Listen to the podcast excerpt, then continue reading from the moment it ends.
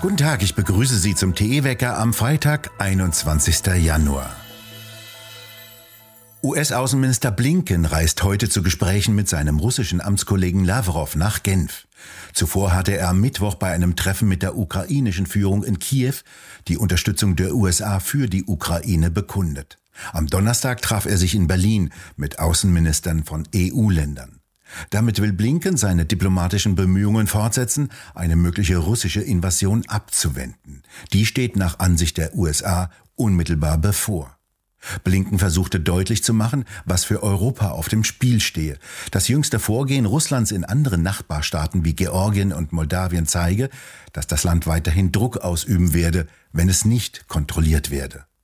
Es sind mittlerweile rund 100.000 russische Soldaten in der Nähe der Grenze zur Ukraine stationiert. Russland betont, keine Invasion zu planen. Putin hat gefordert, dass die Ukraine niemals der NATO beitreten dürfe und dass die NATO ihre militärischen Aktivitäten in Osteuropa einstelle.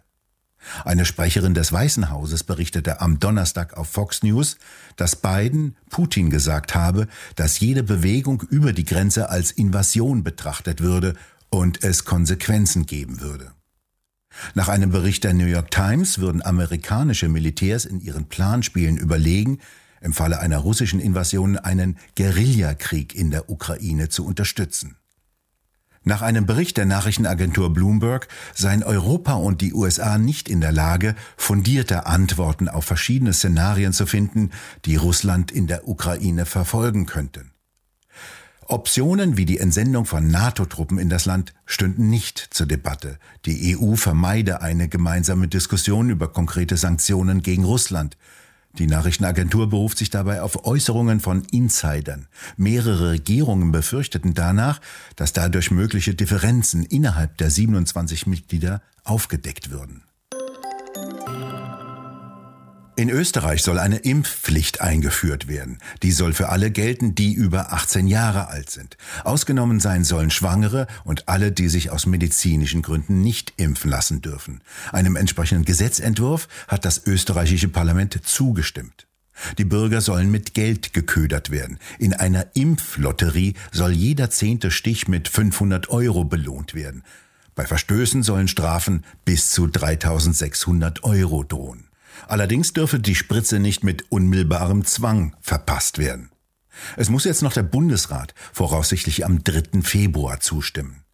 Das ist das erste Mal in der Geschichte eines Landes, dass fast alle Menschen mit einer neuen gentechnischen Spritze bedacht werden sollen, für die es noch keinerlei Langzeiterfahrungen gibt und die immer noch nur bedingt zugelassen ist. Im österreichischen Parlament wurde nicht die Frage aufgeworfen, wer die Verantwortung über die zu erwartenden Impfschäden übernimmt. Als einzige Partei ist die FPÖ gegen diesen Schritt. Deren Chef Herbert Kickel sagte wörtlich, die Einführung dieses Zwangs ist ein gigantischer Anschlag auf die Freiheit der Menschen in Österreich, ein Attentat auf die Menschenwürde der Bevölkerung. Für Samstag sind in vielen Städten Österreichs wieder massive Demonstrationen und Proteste angekündigt. Nach einer Corona-Erkrankung Geheilte sind offenbar besser vor einer Neuerkrankung geschützt als nur Geimpfte. Dies ergibt sich aus einer neuen Studie der US-Gesundheitsbehörde CDC. Die ergab, dass während der letzten Corona-Welle der Delta-Variante all jene, die nicht geimpft, aber genesen waren, besser gegen eine Neuansteckung geschützt waren als Geimpfte. Klage beim Bundesverfassungsgericht gegen die neuen Corona-Regeln im Bundestag hat jetzt die AfD-Bundestagsfraktion eingereicht. Sie hat den Antrag auf Erlass einer einstweiligen Anordnung zur Aufhebung der neuen Regeln gestellt. Die neue 2G-Plus-Regel im Parlament müsse umgehend aufgehoben werden, damit jeder Abgeordnete wieder unabhängig von seinem Impfstatus gleichberechtigt und diskriminierungsfrei seine parlamentarischen Aufgaben wahrnehmen könne, so argumentiert die Partei. Staatsanwaltschaften und Polizei haben offensichtlich in viel größerem Umfang auf persönliche Daten aus der sogenannten Luca-App oder den Corona-Kontakterfassungsdaten zugegriffen, als bisher bekannt. Nach einer Umfrage des ZDF-Nachrichtenportals heute.de wurden in mehr als 100 Verfahren diese Daten herangezogen. In mindestens fünf Fällen seien Daten verwendet worden, obwohl dies zu dem Zeitpunkt nicht erlaubt war. Die wirklichen Zahlen dürften wesentlich höher liegen, heißt es im Heute-Bericht. Darin wird auch der hessische Datenschutzbeauftragte Rossnagel zitiert.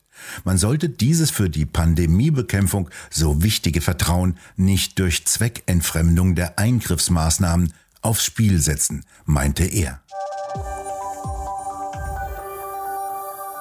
Die Regierung müsse mehr gegen die steigenden Kosten tun, das sagte Peter Bofinger, Volkswirtschaftsprofessor und langjähriger Wirtschaftsweiser.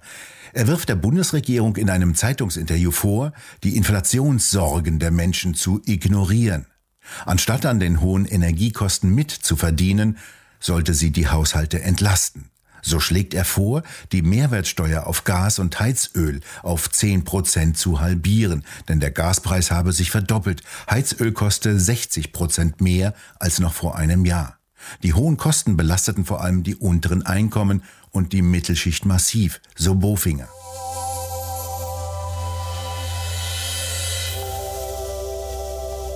Durchschnittlich um 6 Prozent sind Lebensmittel innerhalb eines Jahres teurer geworden, das sagt das Statistische Bundesamt. Doch eine Reihe von Supermarktartikeln sind deutlich teurer geworden. Bild veröffentlichte eine Liste mit den Artikeln, die besonders stark im Preis stiegen. Beispielsweise Butter. Hier stieg der Preis teilweise um fast 45 Prozent. Rapsöl beispielsweise wurde um knapp 26 Prozent teurer, ebenso wie ein Duschgel, das auch um 26 Prozent stieg. Auch Toilettenpapier stieg im Preis um 12,3 Prozent. Das plötzlich und unerwartet bei Sportlern geht weiter. Jetzt wurde bekannt, dass in Köln der Amateurfußballer Kerim Arslan vom Kreisligisten SV Gremberg-Humboldt zusammenbrach und verstarb. Tagsüber noch hatte er auf dem Fußballplatz gestanden, am Abend brach er zusammen und starb. Über die Todesursache ist offiziell noch nichts bekannt geworden.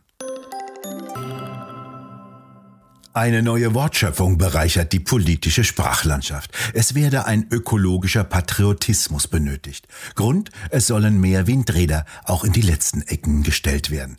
Das warf Bundeswirtschaftsminister Habeck nach seinem Gespräch mit dem bayerischen Ministerpräsidenten Söder in die Welt. Habeck muss gegenüber seinen Grünen mehr Windräder liefern und reist deshalb von Bundesland zu Bundesland. Man müsse bei der Windkraft den Kreislauf nach unten beenden, meinte er, wo jedes Bundesland versuche, der größte Verhinderer zu sein. Habeck hat nicht weiter ausgeführt, was denn ein Kreislauf nach unten ist. Beide einigten sich darauf, dass Bayern bis Ende März Vorschläge vorlegen werde, wie die Kapazität trotz der 10H Abstandsregel gesteigert werden könne. Nach der müssen in Bayern Windräder einen Abstand von mindestens dem Zehnfachen ihrer Höhe zur Wohnbebauung haben. Diese Regel kann Söder in Bayern kaum antasten. Nicht zur Sprache kam, was Windräder in Bayern überhaupt zur Stromversorgung leisten könnten. Die stehen im eher windarmen Bundesland aufgrund von zu wenig Wind die meiste Zeit. Bleibt also nur noch aus ökologischem Patriotismus Wälder zu zerstören und Vögel von Windrädern zerkleinern zu lassen. In Habecks eigenem Bundesland Schleswig-Holstein und in Mecklenburg-Vorpommern wurden 2020 über 90 seltene Seeadler durch die Windmühlen grausam geschreddert und stürzten zu Boden. Jetzt ist das Spektakel vorbei. 2022 wird ein Jahr des Wiederaufbaus für die Einwohner von La Palma. Vor ein paar Wochen noch versammelten sich die Schaulustigen auf der Insel. Der Vulkan wirkte wie ein speiendes, gröhlendes Monster, das sogar die Erde immer wieder kurz zum Beben brachte. Da schreibt Stefanie Claudia Müller in ihrem Bericht von der Kanareninsel La Palma Zerstörung als Chance. Wo? In der neuesten Druckausgabe von Tichys Einblick. Dieses fein gestaltete und sorgfältig gedruckte Heft finden Sie im gut sortierten Zeitschriftenhandel oder direkt im Onlineshop bei www.tichiseinblick.shop auf der Webseite. Dort können Sie die Ausgabe auch als PDF-File herunterladen. Wetterbestimmend bleibt noch in den nächsten Tagen das kräftige Hochdruckgebiet über den britischen Inseln. Heute zieht die nächste Warmfront von Norden über Deutschland, nachdem eine Kaltfront am Donnerstag für viel Wirbel in der Atmosphäre, stürmische Böen und heftige Schneefälle vor allem am Alpenrand gesorgt hat. Während es im Norden und Osten noch freundlich bleibt, ziehen Wolken von Nordwesten herein. Am Nachmittag und in der Nacht zum Samstag kommen wieder viele Schauer im Osten und vor allem im Erzgebirge mit teilweise erheblichen Schneefällen, die am Samstag in den tiefen Lagen in Regen übergehen. Im Süden in den Alpen schneit es ebenfalls teilweise recht kräftig. Im Norden und Westen Temperaturen um die 5 bis 7 Grad, im Süden Dauerfrost. Das Wochenende wird vermutlich trüb und grau. So richtig winterlich wird es außer in den höheren Lagen nicht. Die richtig kalte Luft bleibt zudem weit im Osten. Wir bedanken uns fürs Zuhören und schön wäre es, wenn Sie uns weiterempfehlen würden. Wir hören uns am kommenden Montag wieder, wenn Sie mögen.